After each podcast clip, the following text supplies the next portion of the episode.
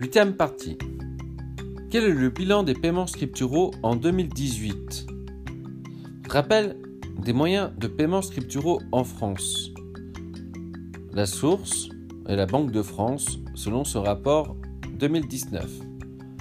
Un paiement scripturaux sur les paiements par carte, les retraits par carte, les prélèvements, les virements, les chèques, les LCR, c'est-à-dire les lettres de change, et les billets à ordre relevé, la monnaie électronique, les types, les paiements par téléphone, etc. En 2018, le nombre global de transactions s'élevait à 24,7 milliards de transactions. La valeur globale des transactions s'élevait à 27 750 milliards d'euros. Vous pouvez aller sur notre chaîne YouTube de la Fédération pour la défense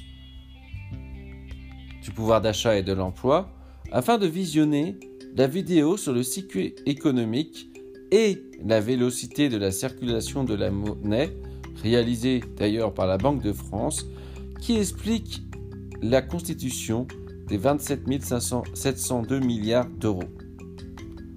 À noter que le chiffre de 27 702 milliards d'euros, auquel nous retranchons la cote-part de 263 milliards d'euros, qui représente le volume d'épargne des Françaises et des Français, afin de rester dans la logique de l'amélioration du pouvoir d'achat, soit un montant de paiement scripturaux net de 27 439 milliards d'euros, ceci en prenant la source épargne des Français 2018.